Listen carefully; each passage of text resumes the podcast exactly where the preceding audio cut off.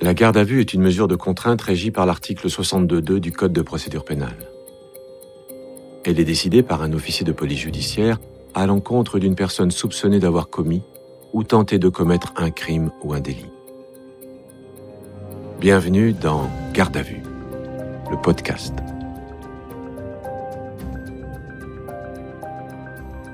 Douai-la-Fontaine, une petite ville paisible du Maine-et-Loire. Ce 24 juillet 2012, il est 8 heures du matin et Yvette Julien n'a pas remonté ses volets. Elle n'a pas ouvert le portail de sa maison. Ce n'est pas normal. Sa voisine veut en avoir le cœur net. Quelques minutes plus tard, les pompiers découvrent la vieille dame de 90 ans dans une mare de sang sur le carrelage de sa cuisine. Yvette Julien va survivre et c'est un miracle mais elle va garder d'importantes séquelles et attaquée de dos, elle ne pourra fournir aucun renseignement. Une dizaine de gendarmes de la section de recherche d'Angers travaillent à temps plein. Neuf mois plus tard, ils interpellent le neveu d'Yvette Julien, Maurice Boiteux. Le 16 avril 2013, à 14h15, sa garde à vue commence.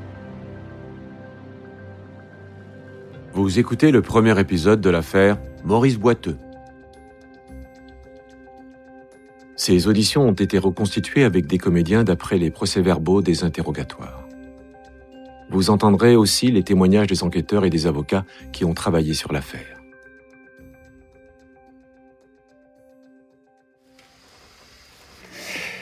Avez-vous des observations euh, particulières à formuler concernant les conditions de votre garde à vue? Non, non, non, j'ai bien compris mes droits, non, non. Maurice Boiteux, lorsqu'il est placé en garde à vue, on est, euh, on est en début d'après-midi, environ 14 heures. Il euh, descend de son bus. Adjudant Pascal, section de recherche. Et, euh, et, là, pour lui, ça doit être la surprise. Maurice Boiteux n'a jamais connu la justice auparavant, c'est-à-dire qu'il n'a jamais été condamné, il n'a jamais été placé en garde à vue. Alexandre Boutier, avocat de Maurice Boiteux. Donc, à mon avis, Maurice Boiteux doit faire le dos rond à ce moment-là. Il sait qu'il a été entendu comme simple témoin à plusieurs reprises, et là, il voit qu'on change de braquet finalement. Alors, je confirme que j'ai souhaité que mon employeur et mon épouse soient informés. Je ne veux pas être examiné. Je ne veux pas d'entretien, ni même être assisté d'un avocat. C'est bien ça? C'est tout à fait ça. Avez-vous des déclarations spontanées à nous faire? Non, non, non. J'attends vos questions.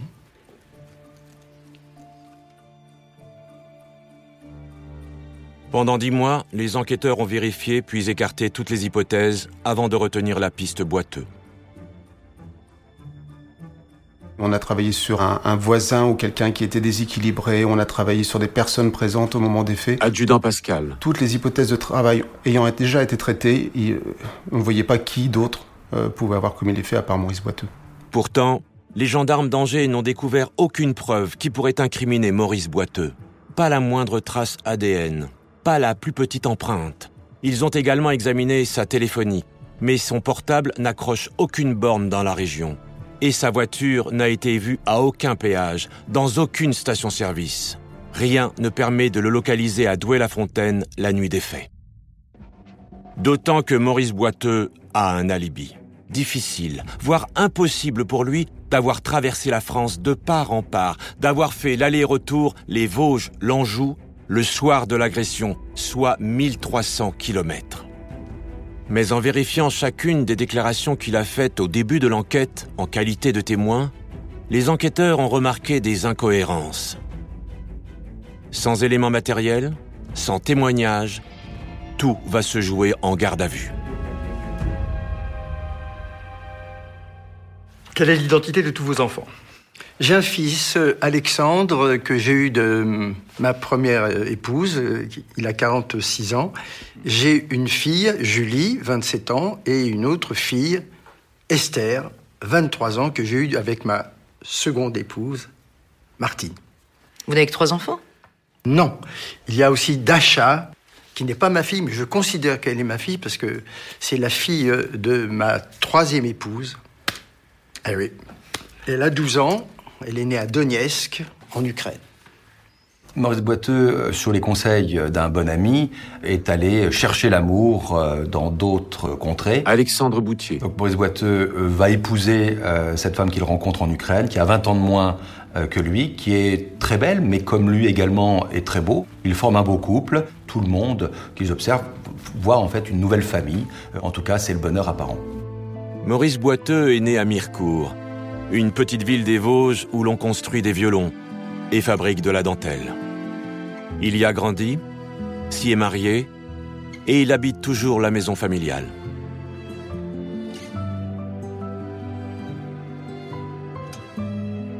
C'est quelqu'un qui a travaillé dans sa vie, qui a réussi, qui a dirigé un puis deux garages avec des dizaines de salariés. Myriam Baba, avocate d'Yvette Julien.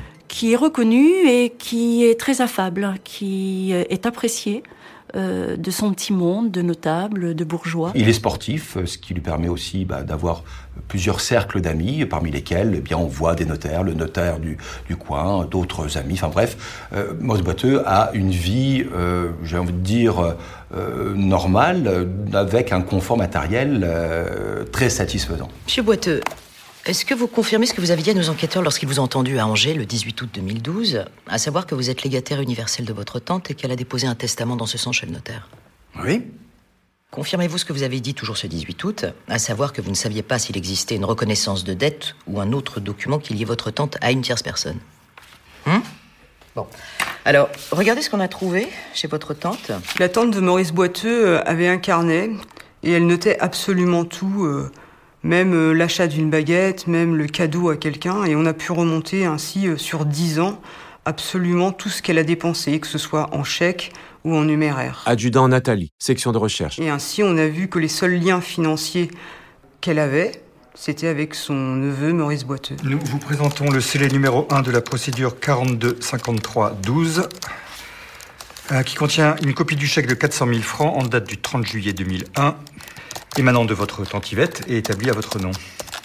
Je peux très bien vous en parler. Eh bien, on vous écoute, monsieur Boiteux. Dans ses premières auditions, Maurice Boiteux ne dira jamais qu'il avait des liens financiers avec sa tante. C'est seulement quand on lui présente les documents, quand on lui dit que sa tante tenait le, cahier et qu'on l'a et qu'on l'a, qu'on a pu le, le lire et, et l'analyser, qu'il reconnaîtra qu'effectivement, elle lui a prêté de l'argent. Notamment quand il a fait l'objet d'un redressement fiscal pour une histoire de plus-value qu'il n'avait pas déclarée aux impôts après la vente d'immeubles qu'il possédait à Vitel. Maurice Boiteux a fait appel de cette décision, ce qui suspendait le versement. Pourtant, il a choisi d'empocher le chèque de sa tante, veuve et sans enfant, pour qui il est toute la famille. Ma tante euh, a fait une reconnaissance de dette parce qu'elle aimait bien que les choses soient écrites, que tout soit euh, carré. Ça, c'est la reconnaissance de dette que vous avez faite devant notaire. Et vous deviez lui rembourser en juillet 2005. Vous l'avez fait? 2005. Ça, je me souviens pas. Enfin, Je savais que je, je devais lui rembourser, mais pour moi, elle me l'avait donné, même si elle pouvait me le réclamer euh, d'un moment à l'autre. Elle me l'avait donné en parole, même si euh, elle avait voulu que ce soit écrit, parce qu'elle aimait bien que les choses soient écrites. Elle lui donnait des sommes d'argent importantes, mais à côté de ça, elle ne lui a jamais réclamé quoi que ce soit. Myriam Baba, C'est toute l'ambiguïté de la situation. Oui, quand on analyse les, les habitudes bancaires de Mme Julien, on s'aperçoit qu'il s'agit d'une personne généreuse, mais qu'elle fait extrêmement attention lorsqu'elle engage de l'argent. D'accord? Oui, ça, euh, je la connais bien. Elle fait très attention à la dépense. hein, oui. Enfin, je la connais bien, c'est un peu comme ma mère. Les liens de Maurice Boiteux et de sa tante sont très forts euh, dès l'origine, puisque euh, sa tante était sage-femme et elle a accouché littéralement euh, Maurice Boiteux, c'est-à-dire qu'elle a aidé sa mère à le mettre au monde. Donc, je crois même que c'est elle qui a choisi le prénom. Il l'appelait tous les jours, toutes les après-midi. Et lorsque le téléphone sonnait chez Yvette, le monde s'arrêtait. C'était Maurice. Maurice était son rayon de soleil, c'était son bonheur. Il fallait pas la déranger. Même si elle vit seule, Yvette Julien est très entourée. C'est quelqu'un de très pieux, mais qui euh, aime la vie, qui aime recevoir, qui aime jouer au Scrabble le- l'après-midi, qui aime inviter euh, ses amis de temps en temps. À son anniversaire, elle invite tout le quartier. En fait, Yvette Julien, c'est c'est la grand-mère de tout le monde. Comment imaginer que ce fils ait pu agresser celle qu'il considérait comme sa mère? Yvette Julien a été frappée à la tête à de multiples reprises. Certaines blessures mesurent plus de 20 cm. et son poignet a été entaillé comme on saigne un animal pour qu'elle se vide de son sang. La scène de crime est tellement sanglante que les gendarmes d'Angers ont fait appel à une profileuse, c'est-à-dire à une spécialiste en sciences du comportement pour qu'elle tente d'établir le profil de l'agresseur.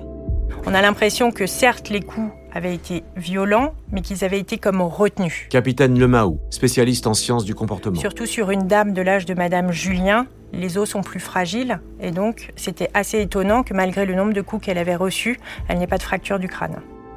Il était évident qu'il avait tout mis en œuvre pour que Madame Julien décède, sans pour autant parvenir à porter le coup fatal sur une personne de plus de 90 ans. Pourquoi n'a-t-il pas réussi Vraisemblablement parce qu'il la connaissait, parce qu'il avait vraisemblablement des scrupules. C'était pas un mobile émotionnel qu'il fallait chercher, mais bien un mobile utilitaire. Le décès de Madame Julien devait pouvoir servir à l'auteur des faits. Les gendarmes ont voulu savoir si Maurice Boiteux pouvait avoir un mobile, si le décès de sa tante pouvait lui profiter. Le chef d'enquête a donc demandé à l'adjudant Nathalie, spécialiste en délinquance financière, d'examiner tous ses comptes sur 10 ans. On a fait une analyse fine de toutes ses dépenses dans les, dans les commerces, euh, où il retirait l'argent, combien il avait besoin d'argent liquide par mois, euh, combien il avait besoin de carburant par mois. Enfin, on savait absolument tout. Personnellement, je ne pense pas que Maurice Boiteux euh, sache vraiment la profondeur de l'investigation qui a été faite euh, le concernant. Et c'est en garde à vue qu'il découvre à quel point il est mis à nu. Monsieur Boiteux, quelle était votre situation financière en 2012 Bah, c'était pas facile, parce que j'avais une maison que je voulais vendre, et je n'y arrivais pas, et euh, j'avais des emprunts qui couraient. Pourquoi c'était pas facile? Parce qu'il fallait que je rembourse ces emprunts. J'ai toujours eu des problèmes financiers. Vous savez, dans les affaires, hein, euh, il y a des hauts, il y a des bas. Maurice Boiteux a eu euh, un temps beaucoup d'argent, il était chef d'entreprise. Et puis euh, les affaires ont décliné, redressement fiscal, séparation, divorce, remariage, des enfants étudiants, il fallait financer les études. Et euh, l'argent se faisait de plus en plus rare. En étudiant les, comptes bancaires de Maurice Boiteux, on s'aperçoit très rapidement que c'est quelqu'un qui a des emprunts et que plus le temps passe, plus il a des emprunts, qui, il fait des emprunts pour rembourser ses emprunts, ça s'appelle de la cavalerie, et il va de banque en banque, et le trou s'aggrave de plus en plus. Monsieur Boiteux, nous avons procédé à l'étude de votre patrimoine bancaire et immobilier. On l'interroge pas sur les faits parce qu'il faut. Si on lui avait posé la question, euh, tout simplement, est-ce que vous avez commis les faits, il n'aurait certainement pas répondu. Donc il fallait euh, commencer euh, étape par étape. On décide de commencer la garde à vue par les éléments financiers, parce que pour nous c'est le mobile, c'est l'élément le plus important. Il faut lui montrer qu'on a compris que c'était l'élément le plus important, et on sait de toute façon que ça va être très long. Alors en 2005, à combien estimez-vous vos revenus? Mais c'est vieux, ça. Euh, je crois que cette année-là, j'ai repris euh, un boulot de chauffeur de bus. J'ai gagné 900 euros par mois, et pour euh, les acidiques, alors là, je me souviens plus. Et Vous arriviez à vivre avec ces revenus? Ben non. Heureusement, j'avais les dividendes de mes deux sociétés de contrôle technique, et ça variait, c'était en fonction des résultats. Je sais plus combien. Bah, Nous, on peut vous le dire. Regardez. Au total, 32 275 euros. Mais ça vous suffisait pas, vous avez fait aussi des emprunts. Cette année-là, vous avez emprunté combien?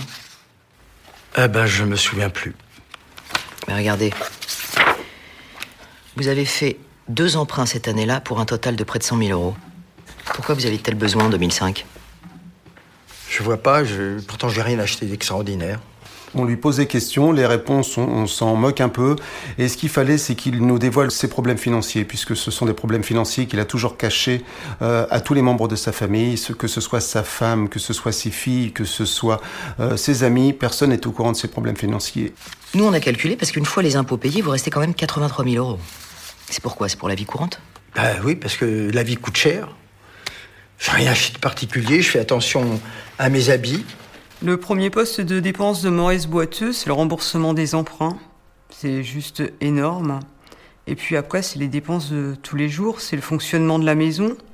C'est une grande maison. mais euh, c'est surtout toutes les dépenses multipliées, les petites dépenses de vie courante. C'est jamais du luxe, c'est jamais des grandes voitures, c'est jamais des, des voyages au bout du monde, mais c'est beaucoup, beaucoup, beaucoup de petites dépenses accumulées. En 2006, vous avez vendu une affaire Oui, une affaire de contrôle technique, oui. Et pourquoi? C'est absurde. Après, vous ne pouviez plus toucher les dividendes, ce qui était quand même une grosse part de vos revenus, non? J'avais besoin d'argent. Année par année, on va lui dire mais vous gagnez tant, vous dépensez tant, vous empruntez tant. Et il va falloir qu'il nous explique le pourquoi du comment, et ça va être ainsi chaque année, on va lui faire un bilan comptable.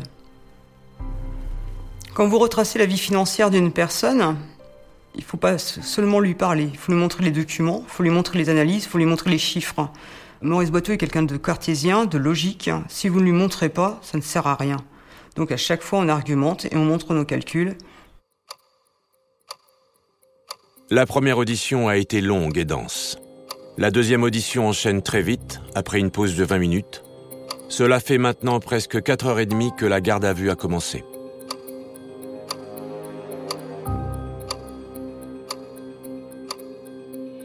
Vous venez d'écouter un épisode de Garde à vue. Retrouvez bientôt la suite. Et d'ici là, n'hésitez pas à vous abonner à ce podcast et à lui mettre plein d'étoiles.